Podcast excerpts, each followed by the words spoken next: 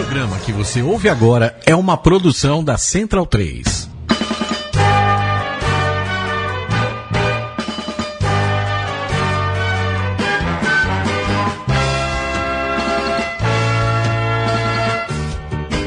Mesoval número 11. A Mesoval que discute o rugby nacional. Eu sou o Virgílio Neto, embarque conosco nesse no streaming ovalado desta tarde, sexta-feira, para a semana toda. Muito boa tarde, eu sou Virgílio Neto. Estou aqui comigo, estão aqui comigo Vitor Ramalho. Tudo bem, Vitor? Tudo bom, Virga? Um abraço para todo mundo. Teremos uma, um, uma, um grande programa hoje aqui com o nosso convidado que eu vou deixar para você apresentar. Eu só queria anunciar o seguinte que infelizmente não teremos hoje a, o sidestep do HP. Ele teve que ir lá pro Panamá, não sei o que ele teve que resolver lá, Ah, mais, então... os Panama É, Papers. falaram que era um problema burocrático dele lá, então ela foi resolver. Sim, uma offshore, né, que tá É. no nome dele. Exatamente. Bom, é, esperamos que ele volte. Esperamos que ele volte, esperamos que ele volte. HP volta logo do Panamá, ele que foi com a Copa Airlines eh, na manhã de hoje, direto de urgência lá pro Panamá. Leandro Yamin, tudo bem? Tá bom, Virgar? Sabe que isso é coisa de peixe pequeno, né? Peixe grande não vai pro Panamá, manda alguém ir. né? Manda alguém ir, pode crer. É. E aí, se você. Aí você inventa outra desculpa, fala que tá sem voz, essas coisas. É, Não, foi o que ele falou, né? Eu dei uma olhadinha ali, tá? o nome dele na Copa Airlines lá indo pro Panamá. Bom, é. Bom, HP, deve satisfações aí. Ele deve estar bem bravo porque semana passada não, não rolou o, o sidestep dele. Mas enfim, ele volta semana que vem. E temos como convidado aqui dessa semana na Mesoval ninguém mais, ninguém menos que Maurício Carli, comentarista do Sport TV. Tudo bem, Maurício? Boa tarde, boa tarde pra todo mundo. Tudo ótimo, né? Falar de rugby é sempre legal. Vamos falar de muita coisa hoje, né? Espero que sim. Olha, já rolou uma pergunta pra você aqui. O Zé Luiz, lá de Florianópolis, perguntou: Carli, como é que é. é, falaram que já tá escalado para os Jogos Olímpicos. Galvão Bueno e Maurício Carli pro rugby. É verdade isso? Olha, o Galvão Bueno a gente ainda não sabe. Maurício Carlos, certeza absoluta. Cara, agora pra começar a discussão. O que, que significam as cores azul e amarelo pra você? A minha vida, né? Na verdade, quem, quem vive o rugby sabe o que é. Eu nasci dentro do Rio Branco nas cores azuis e amarelo. Defendo isso como armadura, como escudo, como manto, como coração. Meu coração é azul e amarelo. E tive a sorte e o prazer de agora comandar um time nas mesmas cores, o que me deixou muito feliz, que também tem ex-jogadores lá que comandam a pole onde eu tô, e nas mesmas cores do Rio Branco, ficou tudo muito mais fácil. Show de bola. Antes que eu me esqueça, tivemos nessa semana também, acho que foi ontem, né, Leandro? Ontem. As Vibradoras fizeram um podcast, nossos colegas aqui da Central 3 fizeram um podcast muito bacana com a Baby Futuro. Muito legal, né, Leandro? Sim, se você é, tem interesse em, em um debate é, de alto nível sobre modalidades femininas como um todo, acesse o, o- o canal das vibradoras dentro da central3.com.br. Ontem elas recortaram o, o rugby, falaram especificamente de rugby e foi uma, uma conversa bem legal, bem franca. Né? É, bem, foi, foi bem realmente enriquecedor. Vocês, assim que terminarem de assistir o, de ouvir o Mesoval, procurem. E temos um elogio aqui, o Léo Canato Olá. manda aqui, ó. O Mesoval, além de tudo, tem uma excelente, excelente trilha sonora. Essa trilha sonora toda a cargo e a comando do Leandro a mim. Cali, expectativa muito grande para os Jogos Olímpicos, seleção de Sevens. Como é que você combinou com o Vitor aí? A gente vai falar que ordem aí, Vitor? Tá, vamos começar pela. Vamos começar pela seleção brasileira. Temos dois assuntos grandes, né? Clube e seleção com o Carly. A gente pode é, trabalhar os dois. Vamos começar então pela seleção, Mira. Já soltou a bola? Certo, mas ó, quiser mandar pergunta pro Carly, pro Vitor, pra mim e pro Leandro, vocês não se esqueçam, Twitter arroba Portal do Rugby, hashtag sempre rugby, Twitter arroba Portal do Rugby, hashtag sempre rugby. Os bastidores do Projac com o Carly que tá aqui conosco, o, Vitor Ramalho aqui com tudo do rugby, a gente tá aqui pra responder, mandem suas perguntas, hashtag sempre rugby, Twitter arroba Portal do Rugby. Bom, seguinte, vamos. Esse final de semana teremos o Brasil jogando em Hong Kong, né? O Brasil vai jogar eh, talvez o torneio mais importante além dos Jogos Olímpicos neste ano. O torneio de Hong Kong, para quem não sabe, são é, uma das etapas da Série Mundial de Sevens. Porém, além do torneio é, da principal, com as seleções principais que vale pontos para o circuito, tem um segundo torneio que é o torneio da segunda divisão, torneio qualificatório de Hong Kong, no qual duas seleções de cada continente participam, são 12 seleções no total, E o campeão garantirá a vaga, gar- garantirá a promoção à elite da Série Mundial no ano que vem. Uma vaga na elite. O Brasil vai jogar esse torneio, conseguiu a vaga com base na classificação lá adivinha, né? É, os grupos são os seguintes: Grupo E, Zimbábue, Hong Kong, Alemanha e Ilhas Cayman. Grupo F, Espanha, Chile, Papua e México. Grupo G, Japão, Tonga, Brasil e Marrocos. E F e G porque A, B, C, D é o torneio principal. É, Kali, com base. Vamos primeiro com base nessa, né, ne- nesses grupos. O que, que você vislumbra aí pro Brasil na primeira fase agora que começa né, nessa, nessa sexta-feira? Vamos lá. Primeiro, se bobear, esse torneio é mais importante ainda que as Olimpíadas. Sim. Que a Olimpíada acaba, né? Esse torneio pode classificar o Brasil, a seleção brasileira, pro ano que vem inteiro, para ter tá dentro de, de todas as etapas do, do rugby internacional, que seria espetacular pro Brasil. Importante demais. Começando a falar do torneio, o Brasil se deu mal já no sorteio. É. Caiu no grupo da morte, né? Se existe, é esse. O Brasil pega no mesmo grupo Japão e Tonga, que São dois favoritos. né? Exato, que olhando friamente é bem possível que sejam primeiro e segundo lugar nesse torneio. Mas, como a gente sabe, o terceiro melhor se classifica. É dois terceiros melhores. Os dois, então, um terceiro melhor se classifica, o Brasil tem essa chance. É simples? Não, até porque está num grupo da morte. É. muito mais fácil ser o terceiro melhor num grupo mais tranquilo do que nesse. Então, como a gente estava conversando aqui antes, o Brasil tem que ganhar de um monte de Marrocos, que na verdade a gente não conhece, não sabe o que vem de Pode Marrocos. aparecer o time meio francês, Pode na ser, verdade. né? 12 franceses, o time B da França, a gente não sabe. Se bobear, Marrocos fica em primeiro nesse grupo. Não dá pra saber. Tem que torcer por isso. E, pra ser bem sincero, como é Seven Aside, vai que dá uma zebra. Por que não ganhar do Japão? Por que não encarar a Tonga e jogar de igual para igual? Acho que os meninos estão muito bem preparados, já têm maturidade para jogar um torneio desse tamanho, já estão jogando de igual para igual com os grandes do mundo. É, a gente fala tentando adivinhar o que vai acontecer, mas não é nada impossível o Brasil ficar em primeiro também desse grupo. Sim, ó, olhando aqui friamente esses três grupos, de fato, o Brasil caiu no grupo da morte. Japão e Tonga. Japão certamente vai vir como favorito, porque a gente pode observar os resultados que o Japão teve na Série Mundial. É, mesmo tendo jogado dois torneios a menos que os demais times da Série Mundial, ele já está na frente na classificação de Portugal e de Rússia, porque conseguiu inclusive uma classificação em um dos torneios para as quartas de final. É um time maduro, é, tem alguns jogadores até que jogaram na Copa do Mundo aí no elenco, porque nem todos foram jogar pelo São Wolves no Super Rugby, então é um time sólido. Tonga é uma incógnita, na verdade. Porque Tonga é, já foi muito mal no Hong Kong passado, mas no Campeonato da Oceania ganhou de Samoa. É um time que depende muito também de- da sua organização interna, de como eles conseguem preparar essa equipe, né?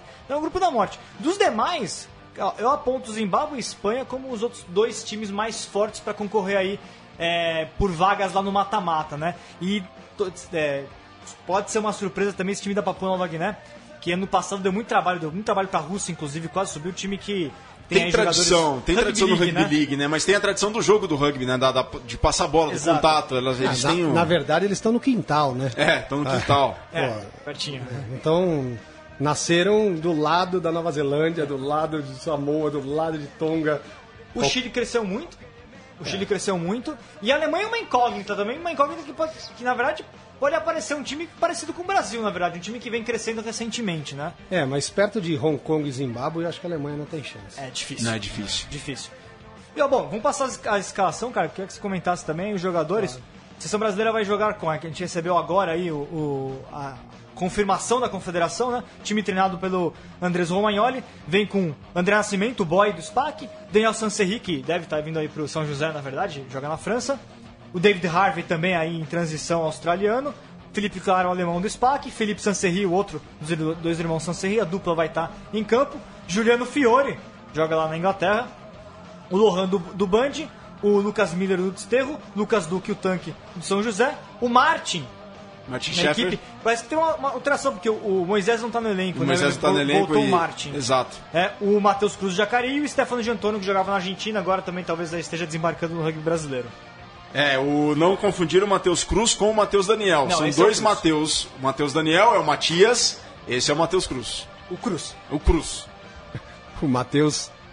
o- Um é, um é o Matias. É o né? Matias, Ninguém é. chama ele de Matheus. É, então... porque é Matheus Cru, Cruz Daniel o nome do Matias, É, né? E aí é, eu fiz, eu cometi essa gafe semana passada com o próprio Matias. Foi? Porque eu pensei que não iam colocar, é, que não iam colocar Matheus Cruz e iam colocar o Matias, o nome estavam muito formal na escalação, pensei que fosse o Matias. Aí falou, Matias, parabéns, ô Virga, não sou eu não, é que é o Cruz.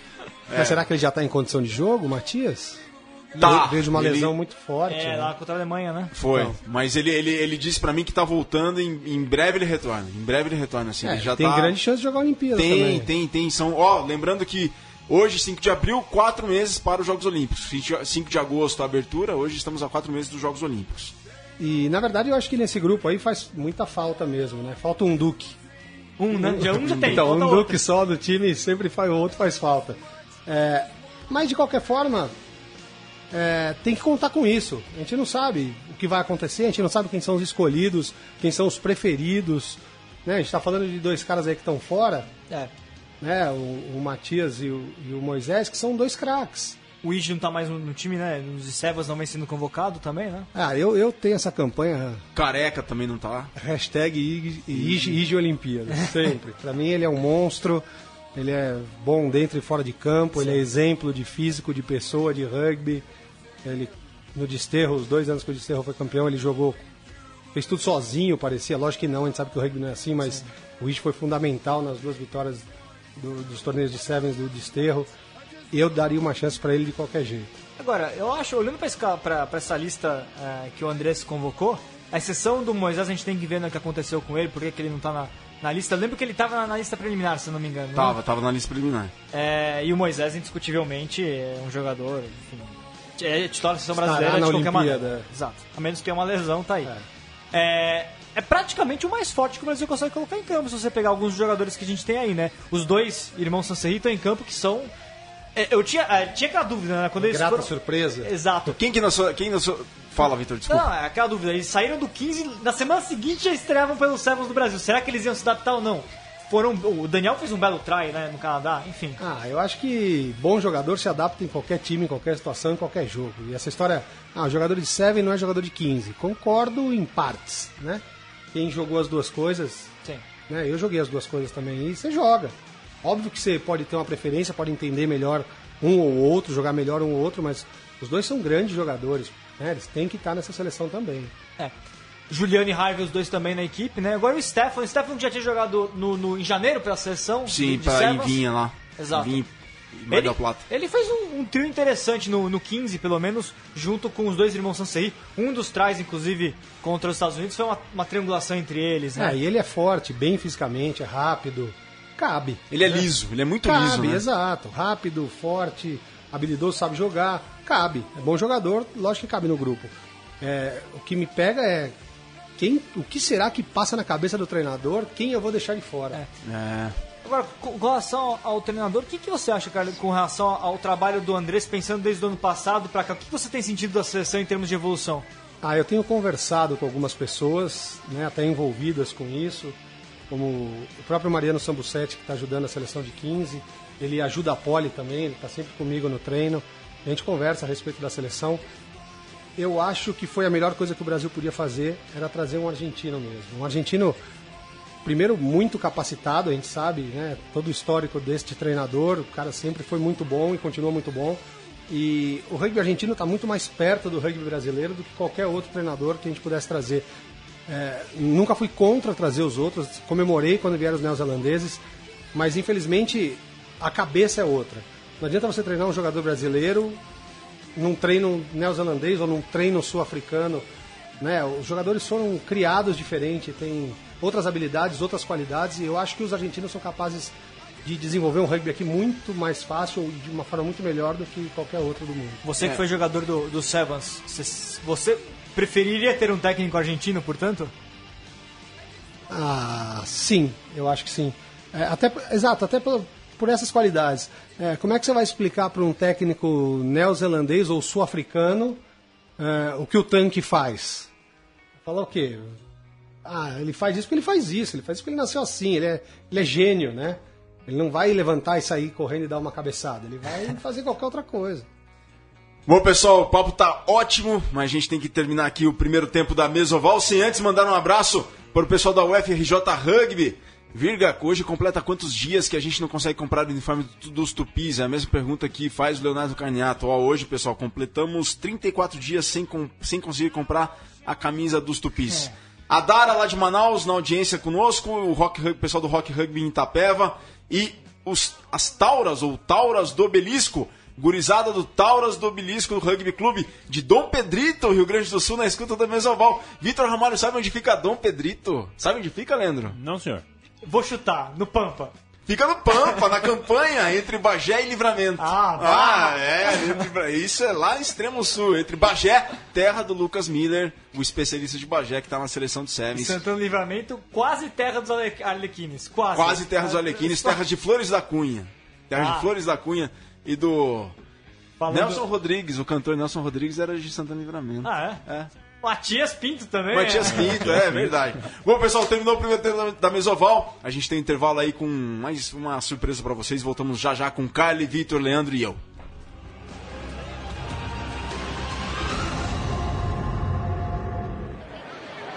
Well, the Hagararis came to North QBE North Harbour Stadium for their first visit on New Zealand soil, and it promised to be a battle. The weather turned it on here on the North Shore, and we were looking forward to a very exciting first 40 minutes.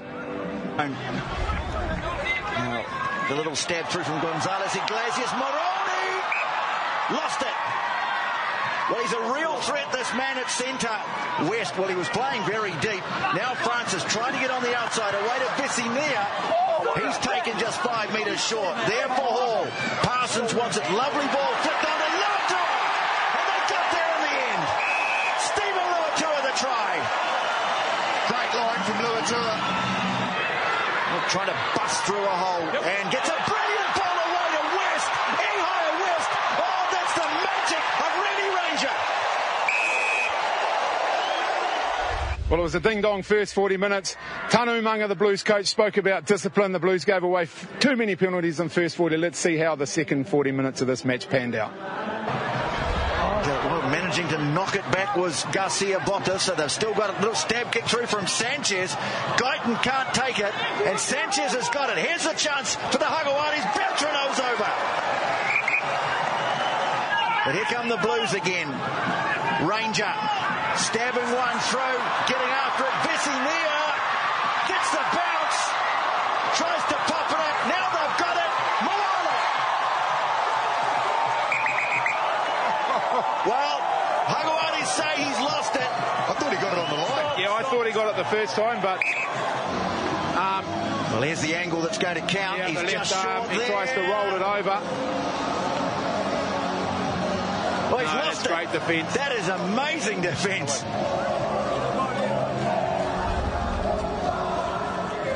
Well, it wasn't pretty by any means this 80 minutes, but the Blues got the job done. Two tries to one, they scored a conversion apiece. Four penalties to the Blues really made the difference. They won it here at QBE Stadium, 24 points to 16. Segundo tempo da Mesoval e no um intervalo vocês conferiram os highlights, os melhores momentos, pelo menos de áudio, da vitória dos Blues sobre os Jaguares, sobre os Jaguares esse fim de semana lá na Nova Zelândia pelo Super Rugby, vitória dos Blues por 24 a 16. Essa semana, semana do dia 5 de abril, quando é feito o Mesoval número 11, em 5 de abril de 1998, pelo torneio das Cinco Nações, o país de Gales perdia em Wembley para a França por 51 a 0. Hoje, 5 de abril, aniversário da cidade de Novo Hamburgo, Rio Grande do Sul, casa dos Brumers, 89 anos. E Vitor Ramalho, depois de amanhã, no dia 7 de abril, além de ter sido o dia da ab- abdicação de Dom Pedro I, que renuncia ao trono em favor de seu filho Pedro II, é o aniversário de 10 anos do Serra Rugby Clube. Parabéns a todo o rugby de Caxias do Sul e do Serra. Que tá construindo o Murai Field, né? Tá construindo o Murai Field, é verdade. Contribuam com a campanha do Serra para arrecadação de dinheiro para a construção do, do estádio do Serra Rugby Clube, o Murai Field. Tem lá a campanha do Serra. O Vitor tá rachando o bico aqui, vocês podem ver pelas câmeras do Ai, Mesoval. Que o Vitor tá rachando, mas é o Murai Field em alusão ao Murray Field.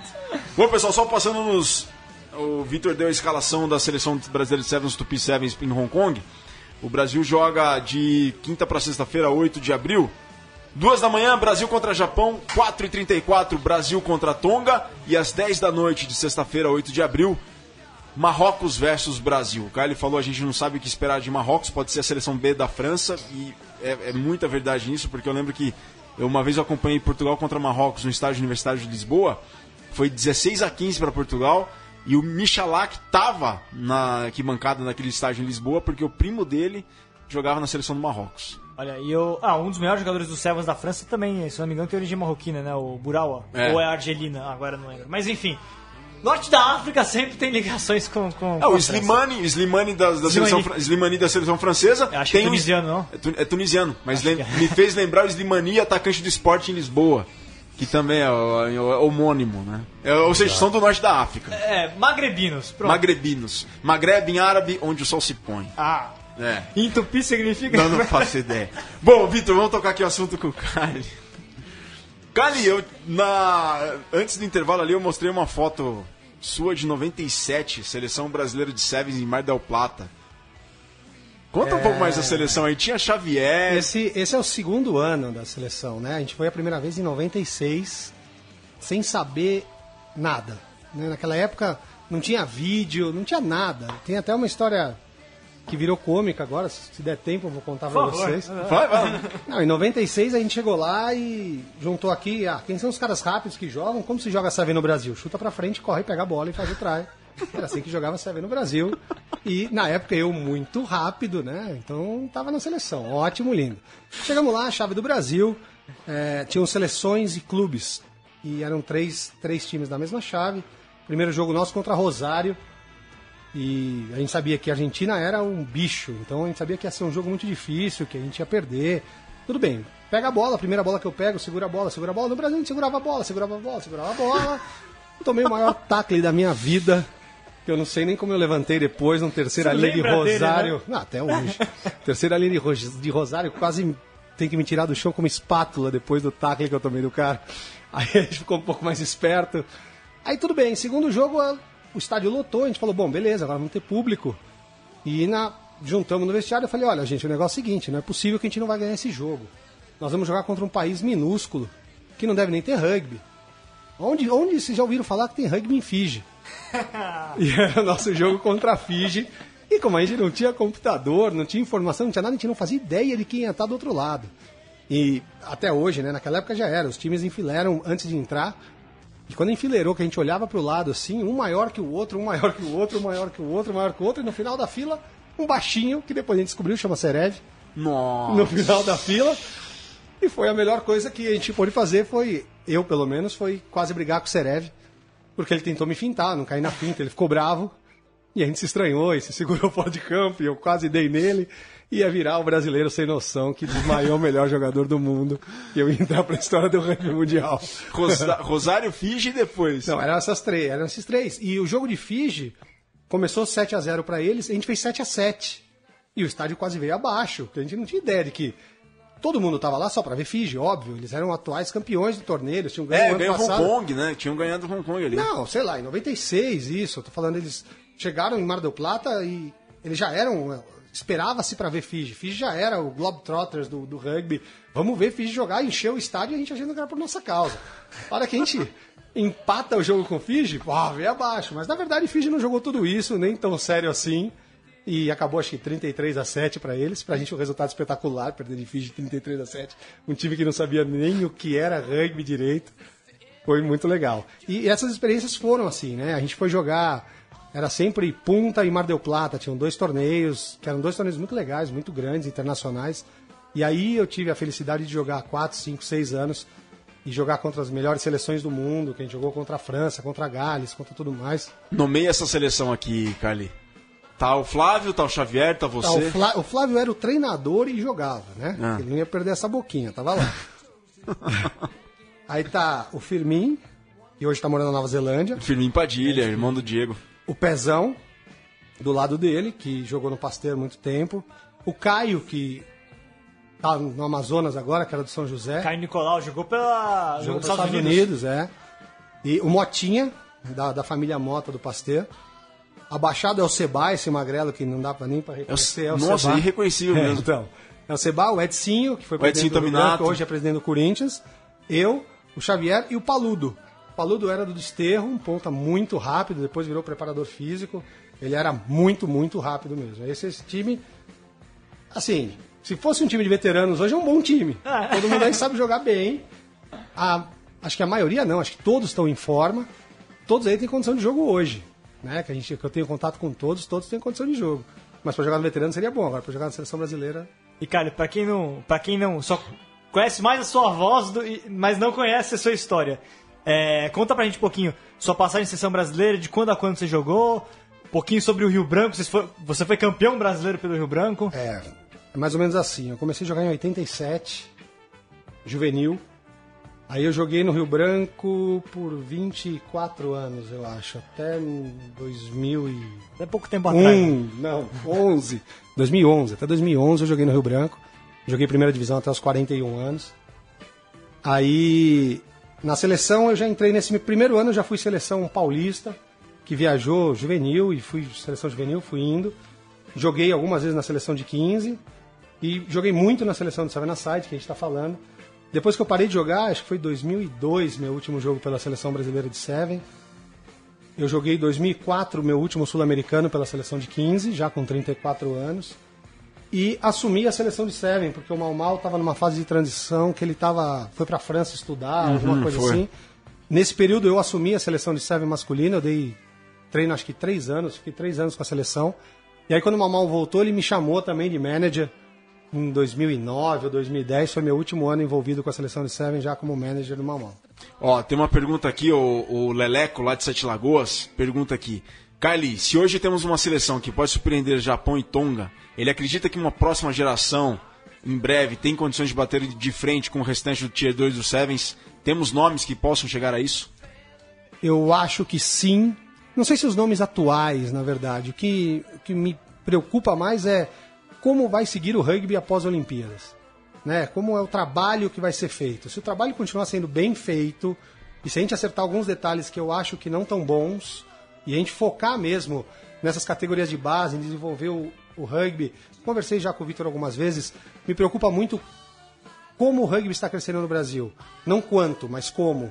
Está crescendo de uma forma muito legal. Ah, tem muita gente jogando, mas quem são os treinadores? Quais são os valores que estão sendo passados para esses jogadores? Quem são os árbitros que, que tomam conta dessas partidas no Brasil inteiro? Se a gente conseguir acertar esses detalhes e criar uma cultura de rugby que parece que está.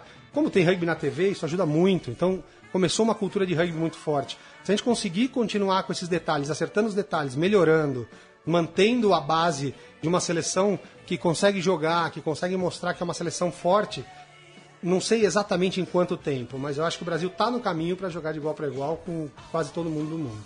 Ó, e a UFRJ Rugby coloca, Kylie, parabéns pelo trabalho com a Poli.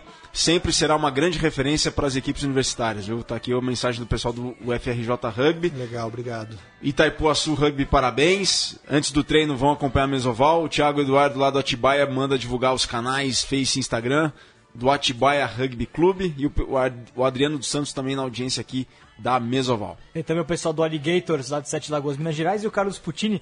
Aliás, ele falando que está indo para a Alemanha, vai jogar no Halle Rugby Rovers. Halle? Foi. Tem um jogador brasileiro jogando agora na Alemanha. Halle, que era a antiga Alemanha Alemanha Oriental. Exatamente. É, no antiga Alemanha Oriental. Bom, pessoal, interaja conosco aqui, mandem suas perguntas. Twitter, arroba Portal do Rugby, hashtag sempre rugby. A gente vai terminar aqui o segundo bloco da Mesoval. Tem um intervalo, logo mais tem mais. Maurício Cali, tem Vitor Ramalho, tem o Leandro e a mim, tem aqui eu na Mesoval. Não saia daí, hashtag sempre rugby, Twitter, arroba Portal do Rugby.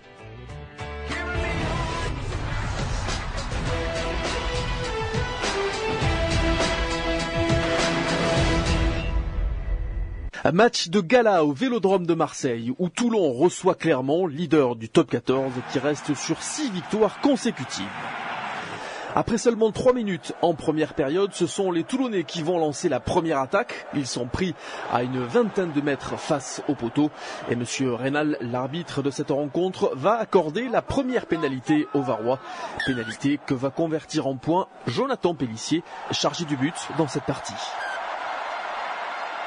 Quelques minutes plus tard, et sur une action de jeu similaire, les Clermontois vont commettre une nouvelle faute au sol.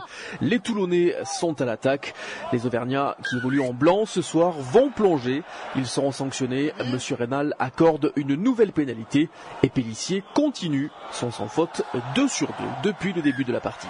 6-0 puis 9-0 suite à une nouvelle pénalité de Pellissier. C'est le moment choisi par les Clermontois pour se signaler. Ils obtiennent une pénalité sur une faute au sol et c'est Morgan Parra qui va se charger de convertir cette pénalité. Toulon mène 9 à 3 après un peu moins de 30 minutes dans le premier acte. Même cause et mêmes effets quelques minutes plus tard. Raka tente de se défaire de la pression défensive des Toulonnais. Les Varois sont sanctionnés au sol et Morgan Parra, à 22 mètres à droite, va passer cette pénalité. 9-6, c'est d'ailleurs le score à la pause sous les yeux de Mourad Boudjilal, le président toulonnais, venu au ras de la pelouse pour voir ses joueurs évoluer. Le début de la seconde période ressemble à s'y méprendre à la première, à savoir de nombreuses fautes au sol, une nouvelle fois sanctionnées par des points. Jonathan Pellissier passe 3 points supplémentaires et Toulon mène 12 à 6. 12 à 6 puis 15 à 6 avant une nouvelle faute au sol qui va occasionner bien entendu une nouvelle pénalité. C'est Orioli qui a remplacé son capitaine Guirado qui est pris par Monsieur Rénal. Pénalité passée par Morgan Parra. Les Clermontois reviennent à 15 à 9. 15 à 9, puis 18-12 à 4 minutes du terme. C'est le moment choisi pour les Clermontois pour accélérer avec cette nouvelle charge au cœur de la défense varoise. Le ballon est écarté. Brock James va trouver Chouli. Chouli en profondeur pour Spedding. Le petit coup de pied à suivre de Spedding, c'est récupéré par Raka qui va retrouver à l'intérieur Damien Chouli pour l'essai de la victoire. Encore faut-il le transformer cet essai. Ce sera chose faite par Morgan Parra. On revoit cette action au ralenti avec la belle passe en profondeur pour Spedding le coup de pied à suivre de Spedding, le rebond est favorable et Raka qui va retrouver à l'intérieur son troisième ligne et capitaine Damien Chouli pour l'essai de la victoire. La transformation est assurée par Morgan Parra. Clermont s'impose donc sur la marque de 19 à 18. Nouvelle victoire à l'extérieur cette saison pour les Clermontois. C'est déjà leur huitième. C'est aussi la septième victoire consécutive pour des Clermontois qui s'envolent en tête du top 14. En revanche, c'est plus compliqué pour les Toulonnais qui perdent au plus mauvais des moments à seulement une semaine de leur quart de finale européen face à l'équipe du Racing. Il va falloir se reconstruire mentalement pour cette formation du RCT.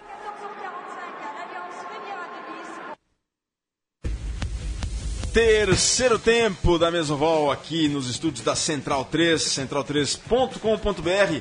Um abraço para o João Becker lá do Ribeirão Preto Rugby Clube. Clube que está sucedendo a Medicina Ribeirão, né? É, só mudou a nomenclatura Ribeirão Preto Rugby Clube. João, grande abraço. Vitor Sivério, coloca aqui no Twitter, arroba portal do rugby, hashtag sempre rugby. Fala galera, que resenha top hoje. Gostaria de saber como está funcionando as seletivas juven... dos juvenis para a seleção. Olha, Vitor, você tem alguma notícia, Vitor? CBRU divulgou faz pouco tempo aí uma, mais uma lista, né? A gente Sim, vai ter treino portal, agora no. É só olhar no portal. É, a confederação está se movimentando, tá chamando a molecada para ir treinar. Né? O próximo torneio vai demorar um pouquinho, Sim, né? vai demorar um é, O sul-americano é em setembro, Setembro. Mas antes, em agosto, parece que vai ter um torneio ainda que não foi anunciado oficialmente, mas eu sei que vai rolar aí um torneio internacional ainda. O que vai rolar, o que vai rolar é sul-americano no Pacaembu dia 30, Brasil e Chile confirmado no Pacaembu, né? É, confirmado. Daqui a pouco a gente solta também essa notícia. Confirmou o Instagram aí. Da- do estádio do Pacaembu. Pacaembu. Exatamente.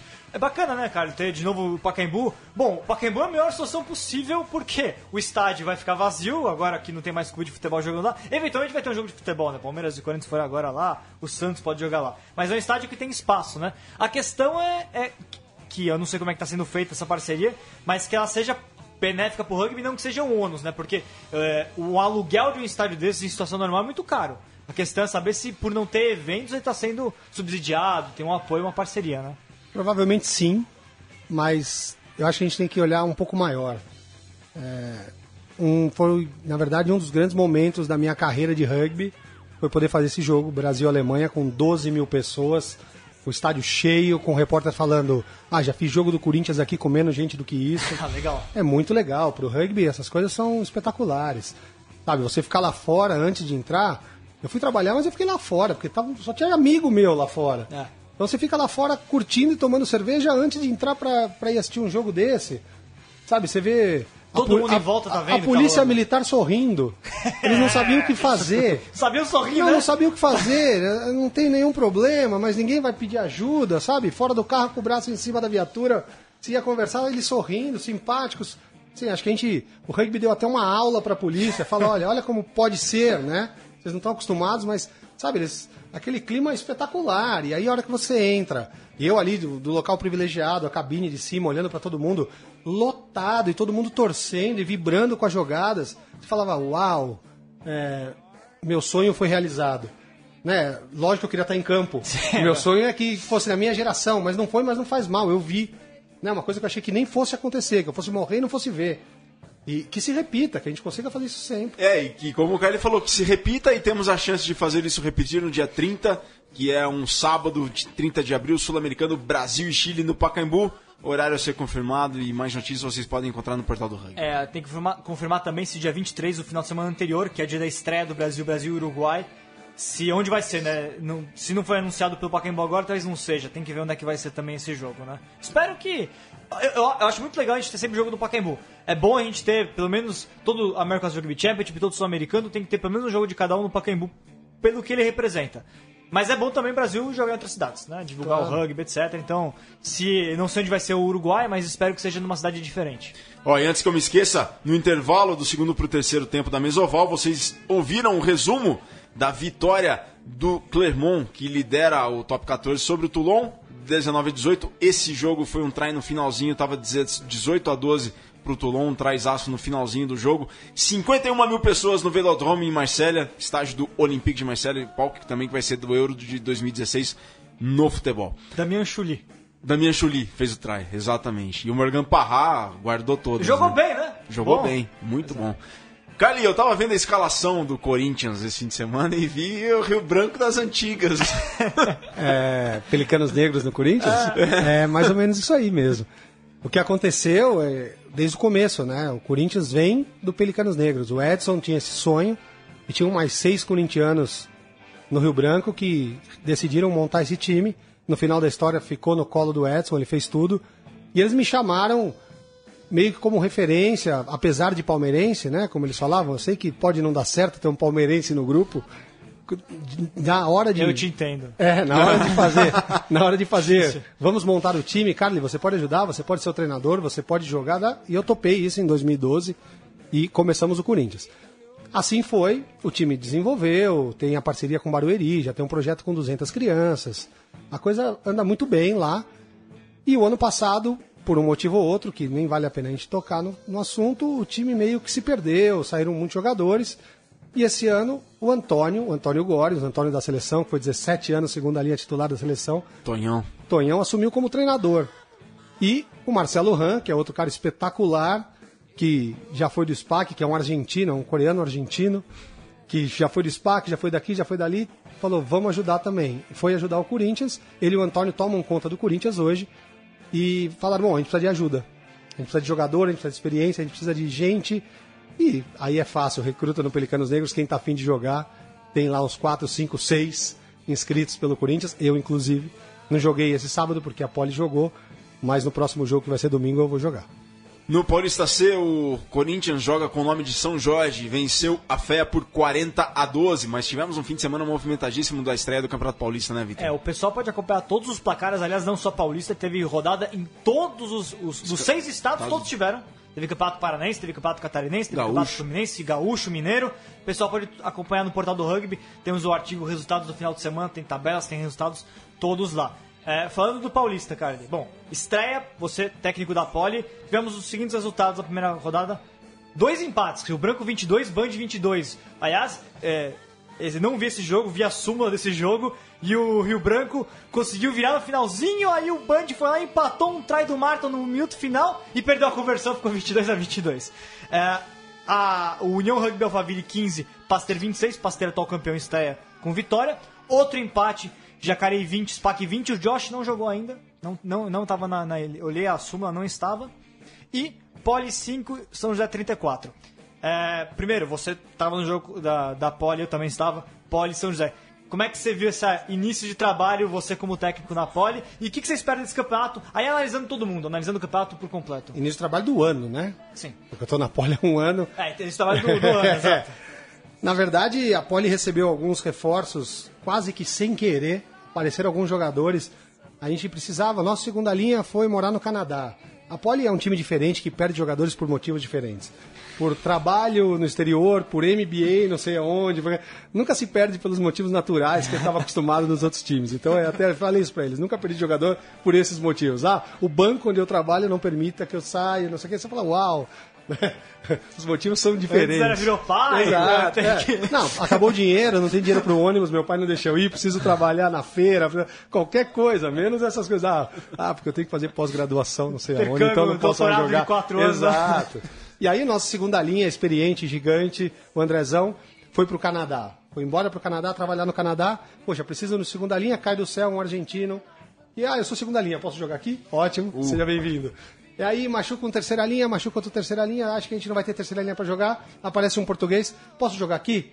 Oi, prazer, joguei com o Bernardo em Portugal, posso jogar aqui? Seja bem-vindo. Monstro, joga muito. E aí o time ainda não tem um entrosamento, mas foi se acertando. É, grande destaque da Poli esse ano, acho que é o Bilks. A gente pode falar, o Bilks veio, saiu do Pasteiro ano passado, veio jogar na Poli. É um grande líder, um grande jogador, grande pessoa, jogou muito esse jogo. A gente percebeu que ele está com muita vontade, o que é muito legal. É, esperado o resultado? Sim. O ano passado foi 66 a 3. Quer dizer, esse ano já melhorou muito, o passo foi muito grande. Só que quem assistiu o jogo, posso falar, é, sem tirar nenhum mérito do São José, que é o melhor time do Brasil há anos e acho que candidato a, a ganhar o título de novo. A Poli errou demais. Três ou quatro trás do São José foram em cima de erros individuais da Poli, que óbvio, se, se, se não existe, mas se não acontecesse o jogo seria muito mais pau a pau. E aí eu vou entrar no resto do campeonato, o que deixa assustado todo mundo. Como que o Pasteur tem, teoricamente, dificuldade de ganhar do Ura, que está chegando agora. E é um, eu conheço os meninos lá, porque eu joguei lá, dei treino lá. O time é forte. Mas um time que está chegando na segunda divisão não pode assustar o campeão. Né? E assustou, porque o placar é muito perto. Como que o Jacareí, pior, sem o Josh, porque a gente acha que o Josh indo pro Jacareí, o Josh eu acho, eu acho o melhor jogador do Brasil hoje, mais completo pelo menos, acho o Josh muito bom, acho que o Josh com chutes pode ganhar um campeonato. Vai pro Jacareí e fala, uau, agora segura os meninos. Eles empatam o primeiro jogo contra o SPAC, forte SPAC com tanta gente em seleção, sem o Josh. Uau, como vai ser esse campeonato? E você pensando na Taça Tupi também. Exato. Não, e pior ainda, né? Se o meu sonho era ganhar do Jacareí para tentar levar a taça tupi, agora eu não sei o que eu vou fazer, né? Vamos ver o que vai acontecer até lá. Ainda tem tempo, isso é bom, né? a gente não sabe o que vai acontecer. E o mais assustador é ver justo a súmula. Eu vi a súmula do Rio Branco, eu conversei com alguns meninos do Rio Branco. Há muito tempo eu venho conversando com o pessoal do Rio Branco e tinha até dificuldade de montar um time do Rio Branco para entrar em campo. Como esse time chega no último minuto ganhando do Band? Né? Com o Ah. investimento que tem o Band, com os jogadores que traz o Band, com os gringos que tem no Band. Ah, não jogaram. Tudo bem, mas e o resto? Foi o que o HP falou, né? O HP comentou com a gente que no treino do Rio Branco durante a semana foi, Desmobilizado. foi desmobilizado. E como é, que che... como é que conseguiram esse placar no sábado? E olhando a súmula, a mesma coisa. Falar, quem é esse? É, eu, eu não conheço. Ah, o esse menino. não sei da onde. é, tem o Dan- é, Danilo, Danilo Lima. É, É o vermelho? Não, Não, Danilo, não, não. desculpa, Daniel, Daniel Ah, Lima. Não, é a abertura. Jogou agora na sessão. Foi convocado para a sessão juvenil recentemente. De quem? É, do Rio Branco. Fez, fez, fez try, fez penal, então. Não, talvez- não, foi o Ponta, o Maranhão. É Maranhão. do é, juvenil. Daniel É. Lima é o nome dele. É, é- qual apelido. esse menino é um monstro. É, Foi- então. Acho que foi eleito o melhor juvenil do ano passado. Quase saiu do Rio Branco, justo pelos motivos que a gente está falando. Ah, precisa de dinheiro, precisa estudar, precisa não sei o quê, porque não sei o que lá. O Rio Branco conseguiu segurar. Ele é uma grande promessa do rugby brasileiro. É, parece que jogou muito bem Ele é jogo. muito bom jogador. Ele não era o chutador, ele assumiu os chutes do- durante o jogo, acertou os chutes. Ele, ele jogou de ponta. O abertura é o Pedro, que era do Corinthians, que é da PUC, que está jogando no Rio Branco, o Pedrinho. Bom, É. po- Pode, continua aí, não, cara. pode falar. Eu acho que um menino para ficar de olho é esse menino, o Maranhão do Rio Do Branco. Rio Branco, é. Bom, temos que ficar de olho então no Maranhão, numa safra de juvenis que vem subindo e também a gente falou da desmobilização dos motivos que fazem as pessoas ah, saírem dos clubes, até mesmo não de- a deixarem de treinar. E neste fim de semana a gente teve WO lá no Rio de Janeiro, Num clássico. num clássico, falta de público. A gente está percebendo que aos poucos está diminuindo um pouco o engajamento com relação aos clubes, à divulgação dos resultados. É difícil hoje em dia tá foi, foi complicado esse, esse fim de semana conseguir alguns resultados e tem Jogos Olímpicos pela frente. A gente vê que a CBRU aí tá é, com dificuldades no andamento de algumas políticas de- com relação à, mão de obra, recursos humanos. Que- qual que é a sua opinião em relação a Jogos Olímpicos, prazos de validade? Acha que como é que você enxerga o cenário para depois dos Jogos e o cenário do rugby atual? Então, esse eu, eu comecei falando isso aqui. Eu tenho muito medo de como isso vai seguir. A gente sabe que o dinheiro vai diminuir, né? Patrocinadores não vão ficar. Entraram muitos patrocinadores por conta da Olimpíada, óbvio que não vão continuar. Deus queira que sim, mas a gente tem quase certeza que não. E diminui muito o dinheiro, diminui muito o poder da CBRU para fazer as coisas. De novo, a gente corre o risco de voltar ao que era num tamanho maior. O rugby sempre foi assim, sempre faltou comprometimento de jogadores, sempre faltou treinador. Se a gente for olhar mesmo, quantos treinadores brasileiros estão no Brasil na primeira divisão hoje? Preparadores físicos também, mas Talvez é, seja um pessoas problema. Quantos clubes têm um preparador físico? Né? Quando eu cheguei discutia- na Poli, isso me mostraram. Olha, Felipe é o preparador físico formado pela Universidade de São Paulo, tem mestrado na Universidade de São Paulo, está se especializando em rugby e vai dar o tre- treino físico para você. Ótimo. Não que eu não pudesse, que eu também sou formado pela USP, também sou, sou educador físico, mas isso alivia demais a carga do treinador, sabendo que tem alguém lá só para isso. Né? Não sei, é uma estrutura passa pela utopia também querer que tenha isso nos clubes, mas não faz mal. O que a gente fala é quem está dando treino, quem está cuidando, quem está ensinando, como vai ser. Isso eu tenho muito medo disso. A gente discutiu isso semana passada, inclusive, com a, com a Paulinha e com a Natasha, é, sobre o feminino.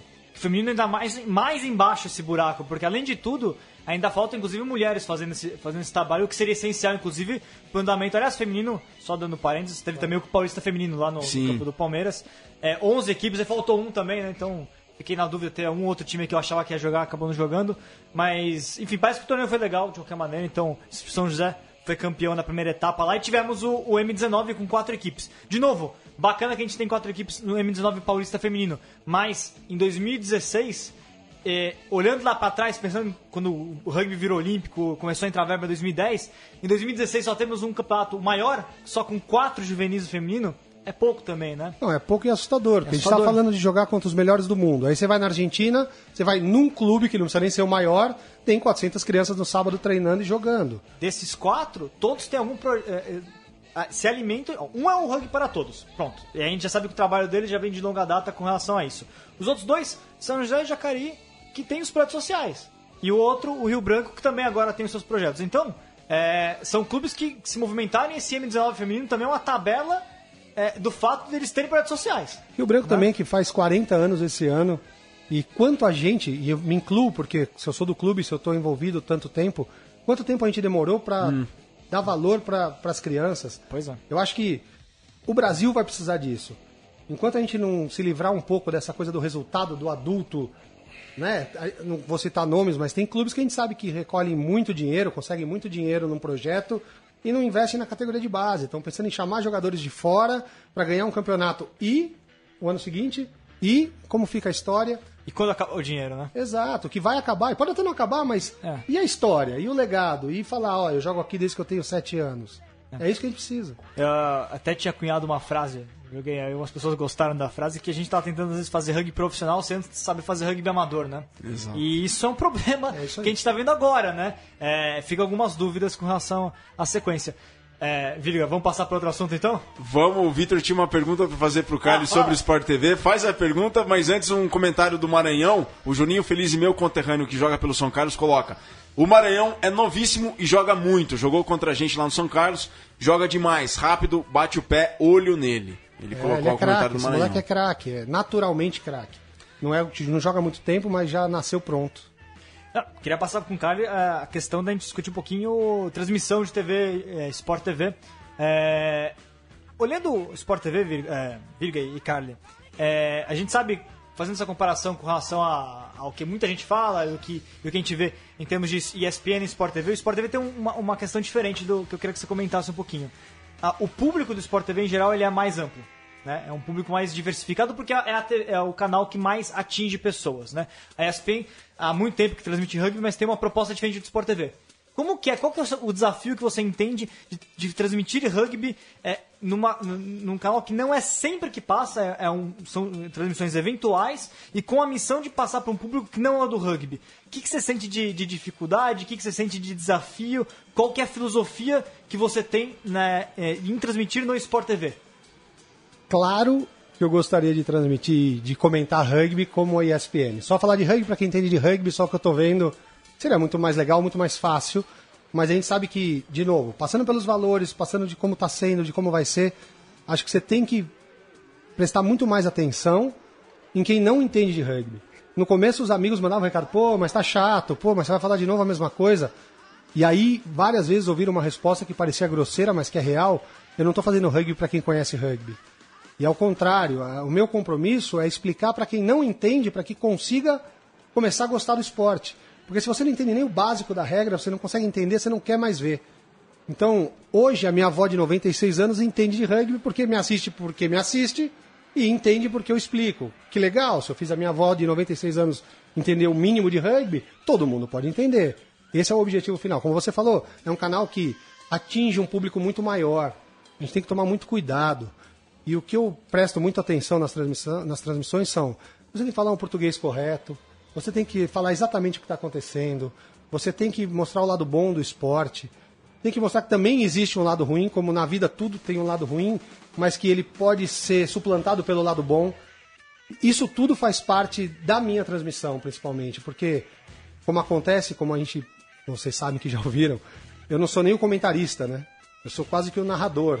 O narrador fala menos e fala, então, Carlinhos, o que está acontecendo? Aí eu explico, eu falo, eu falo e segue o jogo, e continua o jogo, agora vai chutar aí o penal. E, e muitas vezes, para quem não está vendo nos bastidores, eu estou falando quanto está o placar, porque o coordenador não sabe nem como marca o ponto, e eu estou falando o placar, e aí veio a súmula errada e o narrador está falando o nome da pessoa errada, mas eu conheço a pessoa, falo, aí você fora do ar fala, não, não é outro, esse é outro. Então tem todo um desafio e um trabalho que para todo mundo fala assim, poxa, é muito tranquilo fazer isso. Quando você está sentado na sua casa e olha o cara falando, porra, é muito tranquilo. Agora senta lá, com o fone, com o diretor falando, com o narrador falando, assistindo um jogo numa televisão pequenininha, sem a súmula. E É uma que loucura. E o que, que você sentiu é, de retorno do canal com relação ao que, que eles têm achado do rugby? O que, que você espera para a sequência? A grande verdade é que eu não tenho muito retorno deles. Eu tenho pouco contato com eles. A maioria dos jogos eu faço no Rio de Janeiro. Então eu chego para fazer o jogo, pouco vejo as pessoas, entro no estúdio, faço e vou embora. Não tenho muito contato. Tenho contato com alguns narradores que ficaram amigos de tanto fazer e que Guto dão Nejaim. o Guto, por exemplo, e que dão o Cláudio Shoa, que agora está fazendo um monte, que foi fazer o Brasil e a Alemanha no, no Pacaembu. E eles falam: ah, isso é assim, se está acontecendo isso é porque o canal está gostando, se insiste é porque está indo bem. E são seis anos que eu tô lá. Tô lá desde janeiro de 2011, 2011 né? 2010. 2010? Janeiro de 2010. Quer dizer, gostaram, né? Senão já teriam tirado e funciona. E isso muitas vezes, essa coisa de ser didático, partiu de mim. Mas a própria diretora fala pro narrador, ó, fica tranquilo, tem narrador que nunca viu rugby e vai fazer o jogo a primeira vez. Ah, fica tranquilo que o cara é super didático, vai perguntando pra ele que ele responde. Maravilha. Mas pro canal isso é ótimo, então certeza, já tô contratado pra Olimpíada, já tô fechado com os Sport TV, estarei na Olimpíada, eu e Marcelo Amick. Ah, o Marcelo Amick junto, né? Verdade. Um abraço pro Amick. Levei o Amic, foi aprovado, porque teve alguns. Tem testes. A gente não sabe exatamente como vai ser essa Olimpíada, porque tem uma É, se vai passar discussão. todos ou não? Não, porque tem uma discussão assim. Não sei se tem lugar no estádio. É bom, eu fui lá, não tem estádio ainda, cara. Então. Não, não, primeira coisa. Se tiver o estádio. Assim. Quem da imprensa, quem da imprensa vai poder fazer o jogo? Talvez eu vá até o Rio de Janeiro para fazer do estúdio. Sim. Então, ou não. Talvez faça jogos do Brasil, então talvez tenha que ficar um no estádio e um no estúdio, fazendo uma parte um, uma parte outro. Então, toda a logística ainda vai ser discutida. É, só pra quem não sabe, o evento da- do, do Rio 2016, do Sul-Americano Feminino, tinha um campo. Muito bom o campo. Só que só tinha o campo, entendeu?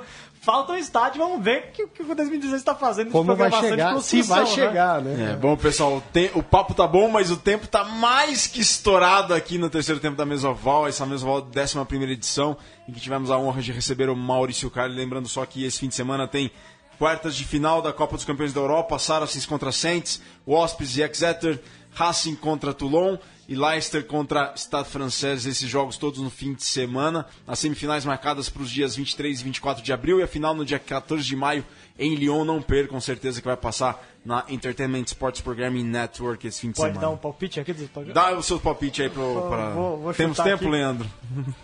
Sa ah, Leandro, Leandro, Vai. o tempo do Vamos. Leandro é... Saracens, pra mim contra o Northampton, Racing e Toulon. Difícil, hein? Vamos ver se o Racing quebra essa sequência, porque é até positivo pro rugby europeu. Mas né? acho difícil. É difícil. Tem o Ian Carter lá, né? Wasps e Exeter, pra mim, da Wasps, Leicester E Estado francês, pra mim, dá, pra mim, da Leicester, o Estado não vem bem. O que, que você acha, cara? Também acho. Concordo com todos. E não, não que eu seja bom nisso, hein? Porque toda vez que eu vou dar um palpite antes de jogo também, quando eu tô na TV, eu acho que eu errei todos até hoje. Bom, pessoal, é isso aí. Esse foi o Mesoval dessa semana, de 5 de abril, terça-feira. Espero que tenham gostado. Valeu, Vitor. Valeu, Carli. Um prazer. Valeu, Leandro. Muito obrigado. Valeu. Desculpa aí estourar o tempo, cara. E volta a HP lá de do É, Panamá. volta né? HP do Panamá. Tudo resolvidinho. Tudo né? resolvido aí. Vem, Ou vem não, limpo. né? Ou fica lá e vive bem. Se for pra pegar dinheiro, que seja feliz, né? Valeu, galera. Abraço.